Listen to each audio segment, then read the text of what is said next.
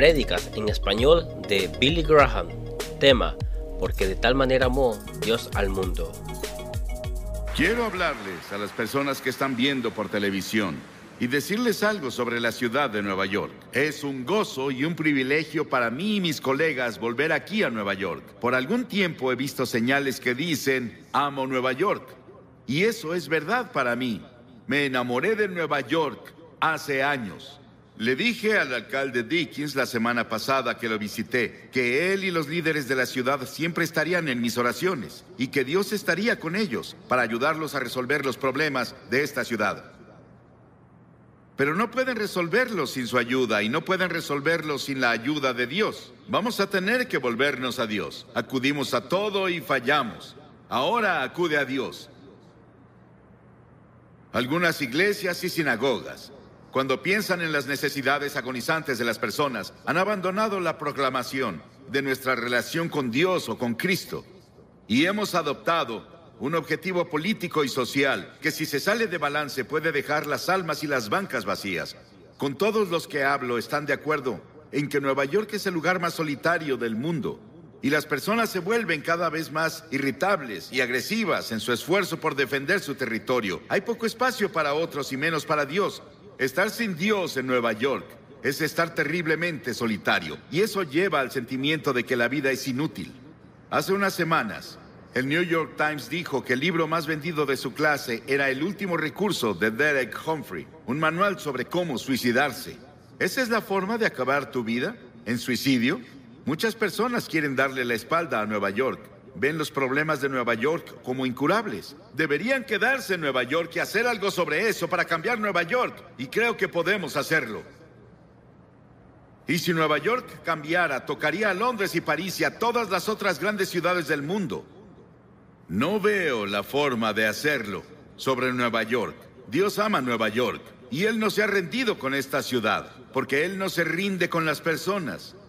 Aunque sean grandes y maravillosos, los edificios de Nueva York no son Nueva York. Aunque las avenidas de la ciudad de Nueva York son amplias y famosas, no son Nueva York. Aunque los lugares sean maravillosos y los musicales, el arte y los conciertos no son Nueva York. Los neoyorquinos son lo que conforma Nueva York. Nueva York es un lugar donde las personas viven y Dios está interesado en las personas. No voy a hablar sobre lo que creo que es la respuesta para los problemas, sus problemas y los problemas de Nueva York. Hay una mejor manera. Voy a hacer mi mensaje muy corto hoy y sé que les fascina. Nunca me gustó oír sermones largos y aún me gusta escucharlos cortos. Una vez presentaron a un hombre y dijeron que hablaría 20 minutos y habló por una hora y 10 minutos y seguía hablando. Y el hombre que lo presentó le lanzó un mazo y falló y le pegó a la mujer en la fila de enfrente. Y ella gritó, pégueme de nuevo, aún lo escucho. Y no quiero que me pase eso hoy. Quiero que vayas conmigo al versículo 16 del tercer capítulo de Juan. Juan, tercer capítulo. Porque de tal manera amó Dios al mundo que ha dado a su Hijo unigénito para que todo aquel que en él cree no se pierda, mas tenga vida eterna. ¿Cuántos podemos decirlo juntos? Díganlo todos juntos. Porque de tal manera amó Dios al mundo que ha dado a su Hijo unigénito para que todo aquel que en él cree no se pierda, mas tenga vida eterna. Ese es el Evangelio en resumen. Es una Biblia en miniatura. Cada cosa que debes saber sobre la redención y la salvación está en ese versículo de las Escrituras. Treinta palabras maravillosas que mi madre me enseñó cuando estaba bañándome un sábado en la noche en una granja en Carolina del Norte. Ella dijo, quiero que te aprendas este pasaje de la Biblia. Y me enseñó ese pasaje porque de tal manera amó Dios al mundo que ha dado a su Hijo unigénito para que todo aquel que en él cree no se pierda mas tenga vida eterna. Muchas personas me preguntan, si Dios ama al mundo, ¿por qué permite tanto sufrimiento en el mundo? La guerra, las enfermedades, la pobreza, el odio, la soledad, el aburrimiento, el vacío, los problemas psicológicos, el desempleo, la violencia, la tensión, todas esas cosas. ¿Por qué Dios no viene y lo para? Esa es una pregunta que muchas personas se hacen. Algunas personas aquí en Nueva York dicen, ya no puedo más, y se están suicidando. Las presiones de la vida son muy grandes, ellos no las soportan. ¿Por qué? Si hay un Dios, ¿por qué no lo termina? Algunas personas dicen, ¿por qué Dios nos ha abandonado? Pero Dios no nos abandonó. Nosotros lo abandonamos. Muchos de los jóvenes aquí han oído la canción del año pasado del álbum Edge of the Century, álbum de Styx. Pero ¿has escuchado las palabras, la letra? Aquí está la letra, escucha. Todas las noches digo una oración, esperando que haya un cielo, pero cada día estoy más confundido cuando los santos se vuelven pecadores.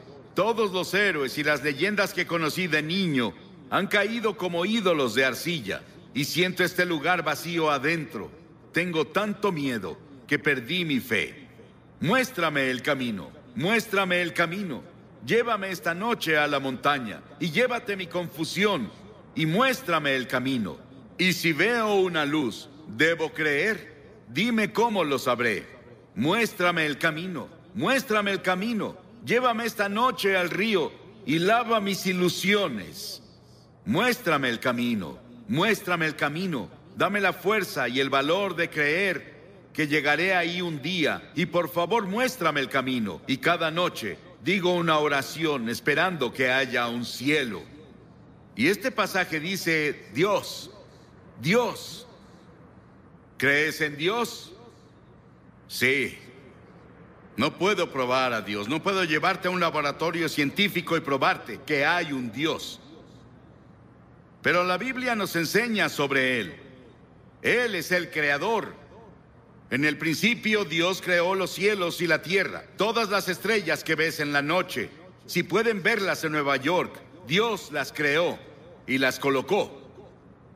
Él también es espíritu. La Biblia dice Dios es espíritu y quienes lo adoran deben hacerlo en espíritu y en verdad. Él no tiene un cuerpo como tú y yo, él solo podría estar en un lugar a la vez si tuviera un cuerpo como estos. Pero Dios es espíritu y está en todos lados al mismo tiempo. Puede estar en Rusia, puede estar en China, puede estar en América, puede estar en África, puede estar en Latinoamérica, puede estar en todos lados al mismo tiempo. Dios también no cambia. Yo soy el Señor Dios que no cambia, dice la Biblia, en el cual no hay mudanza ni sombra de variación, dice Santiago. La Biblia enseña que Dios es un Dios santo, absolutamente santo. Él no puede ignorar el pecado. La Biblia también nos dice que Él es un Dios de juicio, pues Dios juzgará toda obra, aun la realizada en secreto. Piénsalo, cada cosa secreta que hiciste, todos tus pensamientos secretos, las cosas que pensaste que nadie sabía, un día serán sacadas a la luz y vas a ser juzgado. La Biblia dice que Dios ha fijado un día en el que juzgará al mundo. Piénsalo, fijó un día, un momento en el que Él va a juzgar al mundo y tú estarás ahí. Dios, pero Dios también es un Dios de amor.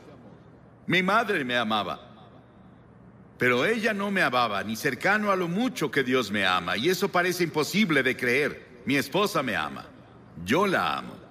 Tengo cinco hijos, los amo. Tengo 19 nietos, los amo, y espero que ellos me amen. Tengo tres bisnietos, creo que me aman, y los amo, y sé que todos aman al Señor. Pero nada puede compararse con el amor de Dios. Tuvieron que inventar una nueva palabra en griego para decirnos algo sobre el amor de Dios. Dios es un Dios de amor, Él te ama. Y si hay una cosa que quiero que te lleves de este gran parque cuando te vayas hoy es esto. Dios te ama. Dios te ama. Dios te ama. Y Dios está interesado en ti. Y Él tiene contados tus cabellos. Él ve al pajarillo caer. Sabe todo de ti y te ama.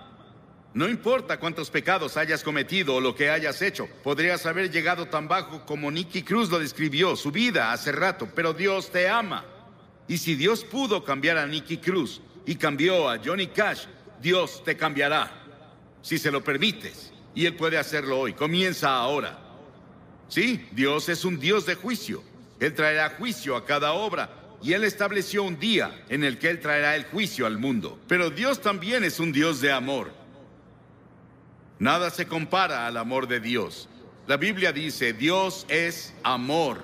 Sí, los he amado con amor eterno, dice Jeremías. Y por esa razón Dios creó al hombre. ¿Te has preguntado por qué estás aquí? ¿Por qué Dios creó los humanos? ¿Y cuál es el propósito de los humanos? Dios te creó porque Él es un Dios de amor. Y Él quería que otras criaturas en el universo pudieran elegir amarlo también. Entonces, Él creó al hombre, Adán y Eva. Él los puso en un paraíso perfecto. Y creemos que se localizaba en un país que ahora se llama Irak, en la cabeza del Golfo Pérsico. Mucho de la Biblia se escribió en Irak, Nínive, Babilonia, Ur de los caldeos, de donde viene Abraham. Y Abraham es el padre de los judíos, de los cristianos y del pueblo islámico.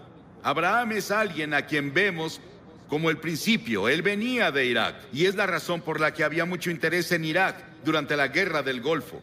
Por eso muchos libros fueron escritos en la Biblia sobre el Golfo. Y Dios creó al hombre y lo puso en el jardín del Edén, un ambiente perfecto, un paraíso perfecto. Y Dios le dio al hombre una elección. Dios dijo, quiero que tengas todo el fruto del jardín, salvo un árbol. No puedes comer de ese árbol. Dios probó al hombre. Y Dios dijo, si comes de ese árbol, vas a romper mi ley, vas a sufrir y morirás. Y el hombre rompió la ley de Dios. Dios le dio el libre albedrío para elegir y el hombre eligió rebelarse contra Dios. Escuché un talk show en la tele el otro día, pude escuchar a casi todos. Discutían qué está mal con la naturaleza humana. ¿Por qué las personas hacen las cosas que hacen? ¿Por qué las personas cometen los crímenes que hay? ¿Por qué las personas dicen mentiras? ¿Por qué hay tantos celos? ¿Por qué hay tantos problemas en el mundo? Es porque el hombre está enfermo. Y la enfermedad se llama pecado. ¿Cuál es la principal causa de la guerra? el crimen, el engaño y el fraude. ¿Por qué debemos tener hospitales y cárceles con barrotes en las ventanas y fuerzas policíacas y fuerzas militares? Nuestros problemas sociales básicamente son morales y espirituales, y los problemas morales requieren una solución religiosa. Todos estos problemas indican que algo está mal con la naturaleza humana. Las personas esperan que la tecnología o la fuerza política nos salven. Pero Dios dice, tu problema está en tu corazón. El primer pecado que se cometió fue cometido en un paraíso. Es un problema del corazón. Jesús dijo, porque del corazón salen los malos pensamientos, los adulterios, la fornicación, los homicidios, los robos y las calumnias. La Biblia dice en Romanos 6, la paga del pecado es muerte. La Biblia dice, pecado es romper la ley. ¿Qué ley? La ley de la conciencia. ¿Has ido en contra de tu conciencia? Cometiste un pecado. ¿Alguna vez has roto alguno de los diez mandamientos? Eres pecador. No has cumplido los requerimientos del sermón de la montaña. Eres un pecador. No cumplimos lo que Dios requiere. Somos pecadores ante Dios. Y el pecado se interpone entre Dios y tú. Se interpone entre tú y la paz. Entre tú y la felicidad. Entre el gozo y tú. Entre tú y la seguridad de que si mueres irás al cielo. Salomón, el gran rey de Israel, una vez dijo, no hay un hombre sin pecado. Estamos alejados de Dios, recordemos eso. Estamos separados de Dios. A pesar de eso, Él aún nos ama. Sí, hay un infierno. Hay un infierno en esta vida, pero también hay un infierno en la vida venidera, si estamos separados de Dios. La Biblia enseña que la muerte tiene tres dimensiones. Hay una muerte natural, cuando mueres. Vas a ser sepultado o vas a ser cremado, como sea que lo hagan. Desaparecemos de esta tierra, pero hay una muerte espiritual. Dentro de ti viven tu alma o tu espíritu. Esa es la parte de ti que vive para siempre. Es la parte con la que tienes comunión con Dios. Y has quebrado la ley de Dios y como resultado estás espiritualmente muerto. Estás muerto para Dios. Y esa muerte continuará a lo largo de toda la eternidad después de que mueras. Y no vas a estar ahí con miles de personas divirtiéndote como muchas personas describen el infierno. Vas a estar solo. Vas a estar en una terrible soledad ahí. Y eso es el infierno. Y podemos tener infierno en esta vida. El infierno en la vida venidera. Y eso se llama muerte eterna. Las palabras que Cristo usa en el Nuevo Testamento para describir el castigo al pecado son pérdida, perecer, condenar, castigo, infierno. Dios vio toda esta confusión y nos vio tropezando en la oscuridad. No sabíamos qué hacer con nuestro ser. Estábamos aburridos por un lado o muriendo físicamente por el otro. Dios decidió hacer algo al respecto con su amor. Dios no podía olvidarnos o no cumpliría su palabra, no sería Dios. Dijo que si pecabas, morirías. Que si pecabas, sufrirías. Debemos sufrir y morir para que Dios cumpla su palabra? Un día caminaba con uno de mis hijos en un sendero de Carolina del Norte. Pisamos un hormiguero y vimos abajo y había hormigas muriendo y sufriendo y su casa estaba destruida. Mi hijo me dijo, papá, ¿no sería genial que las ayudáramos a reconstruir su casa y las lleváramos a sus hospitales? Y dije, sí, pero somos muy grandes y ellas chiquitas.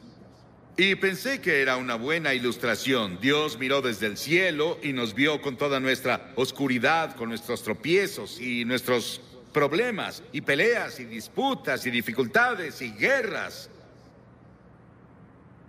Pero Dios era muy grande.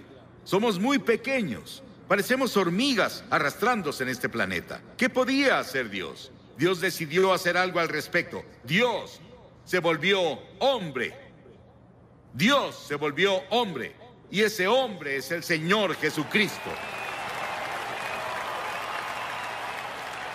Él nació de la Virgen María y vino con un propósito. Él vino a salvarte y a salvarme y a salvar al mundo. Y Él vino a morir. Es el único hombre que vino al mundo con el propósito de morir. Llevó nuestros pecados a la cruz lo llevaron fuera de Jerusalén y lo clavaron ahí los romanos, no los judíos, los romanos. Lo llevaron fuera de los muros de Jerusalén y lo clavaron en una cruz.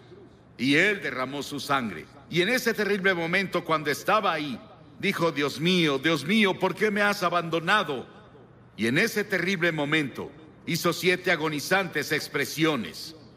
Y en esas expresiones Él nos decía que se llevó nuestros pecados fue hecho pecado por nosotros. Piénsalo, Él fue hecho pecado.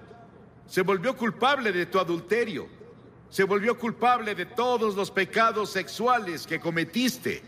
Se volvió culpable de toda la envidia y los celos y las peleas y los asesinatos y homicidios que lees en los periódicos casi a diario. Él lo hizo, pecado por nosotros. El Señor puso sobre Él la iniquidad de todos nosotros. Piénsalo. Él tomó nuestros pecados. ¿Y qué debemos hacer? Debemos arrepentirnos del pecado. A lo largo de todo el Antiguo Testamento los profetas decían, arrepiéntete. El primer sermón que Jesús predicó fue, arrepiéntete. En todo el Nuevo Testamento escribió, arrepiéntete, arrepiéntete, arrepiéntete, arrepiéntete. ¿Qué significa arrepentirse? Significa que confiesas a Dios, he pecado contra ti, Señor. Lo admito, Significa que te vuelves de tus pecados. Estás dispuesto a dejar que Dios haga su voluntad en tu vida y estás listo para seguirlo y servirlo desde ahora. Eso es arrepentimiento. Hace unos días, en nuestro pan diario llamado Llévame a la cruz, Cliff Barrows me dio esta maravillosa historia. Un policía, un oficial, estaba patrullando una noche en un pueblo del norte de Gran Bretaña cuando escuchó un sollozo entrecortado. Vio a un niño en la sombra sentado en una puerta y las lágrimas corrían por sus mejillas. El niño dijo, estoy perdido. Por favor, lléveme a casa. El policía comenzó a nombrarle calle tras calle, intentando ayudar al niño a recordar dónde vivía. Él nombró tiendas y hoteles en el área, pero no tuvo éxito.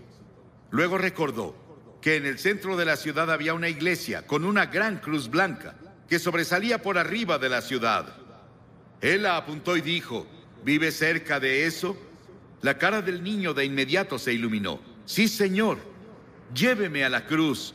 Encontraré mi casa desde ahí. Y si vienes a la cruz hoy, hay un camino.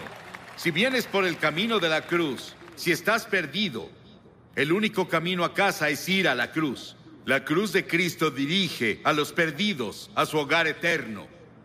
Pero Jesús no se quedó en la cruz. Él resucitó de los muertos. Dios resucitó de los muertos. No voy a hablarte sobre un Jesús muerto. Voy a hablarte sobre un Jesús vivo.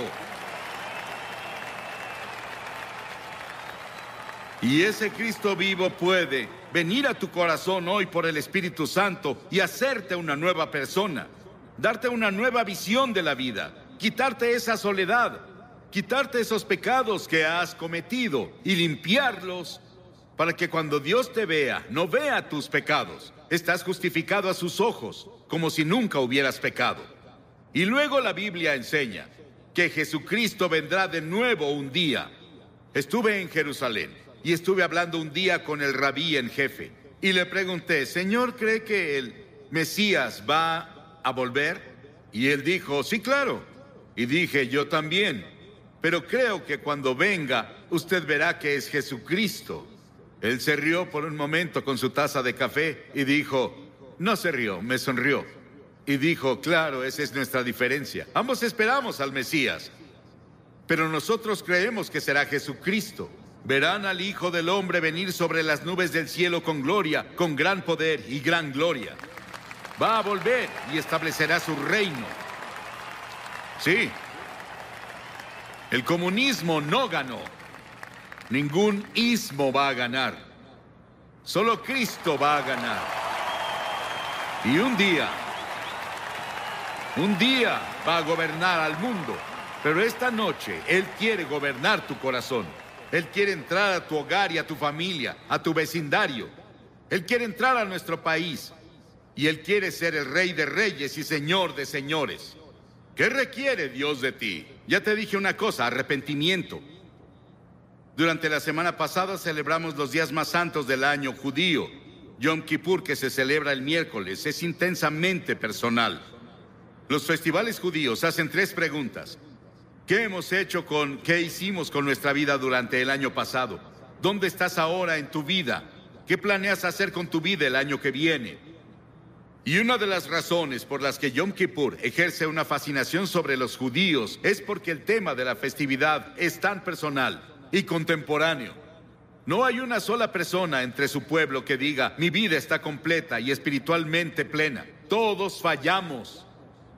Y tenemos que decir con los demás. También soy pecador. Estoy separado de Dios. Estoy perdido. Necesito encontrar el camino a casa.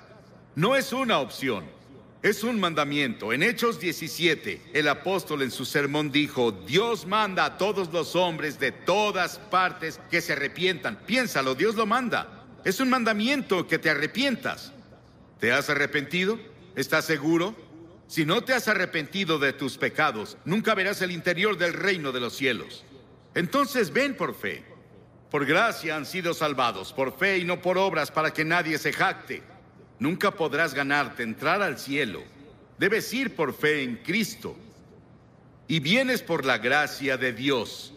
La gracia significa algo que no mereces. No puedes ganártelo. Vienes por fe a Él. Así fue conmigo con la fe de un niño. Dirás, Billy, esas cosas son tan simples. Jesús habló con tal simplicidad sobre las cosas espirituales que los niños lo oyeron con gusto. Debemos hacerlo simple. Es una verdad profunda, pero debe ser proclamada con simplicidad. Y todos los que hoy están dispuestos a decir, me arrepentiré de mis pecados, recibo a Cristo como Salvador, y quiero seguirlo y servirlo, o quiero rededicarme a Él, Tal vez quieras renovar tus votos que tomaste en la confirmación o el bautismo o cuando fuera. Y quieres decir, Señor, quiero volver a ti. Me alejé de ti y me confundí y perdí. Quiero que Cristo sea lo primero en mi vida. Quiero que perdone mis pecados. Quiero ir a la cruz y quiero seguirlo de ahora en adelante. Levanta la mano. Sí, hay muchas personas con la mano levantada. Y también muchas personas de pie. No puedo pedirte que te pares porque no sobresaldrías. Y hay cuatro cosas que de ahora en adelante son muy importantes. Primero, lee la Biblia todos los días. La Biblia es comida para tu alma. En segunda, ora. Tal vez no orarás como un clérigo Pero puedes decir, Señor, ayúdame, necesito ayuda. Él vendrá a ayudarte, Él responderá a tu oración. Ora en el nombre de Cristo. Di, Señor Jesús, te necesito. Y luego la tercera cosa, sé testigo de Cristo. Dile a las personas cuando te vayas esta noche o coméntales mañana. En la reunión en Great Lawn, hice un compromiso con Cristo y voy a cumplirlo con la ayuda de Dios. Eso te ayudará a ganar a otras personas para Cristo. Y luego, la cuarta cosa es ir a la iglesia. A una iglesia donde Cristo es proclamado. Y seguirlo y servirlo. Lo mejor que puedas, porque verás, cuando te vayas de aquí no te vas solo. El Espíritu Santo de Dios se irá contigo. Y quiero que repitas esta oración en voz alta conmigo. Ora en voz alta. Dios, soy pecador. Lamento mi pecado. Estoy dispuesto a alejarme de mi pecado. Y recibo a Cristo como Salvador. Lo confieso como Señor. Desde este momento, quiero seguirlo y servirlo en la comunión de su iglesia. En el nombre de Cristo. Amén.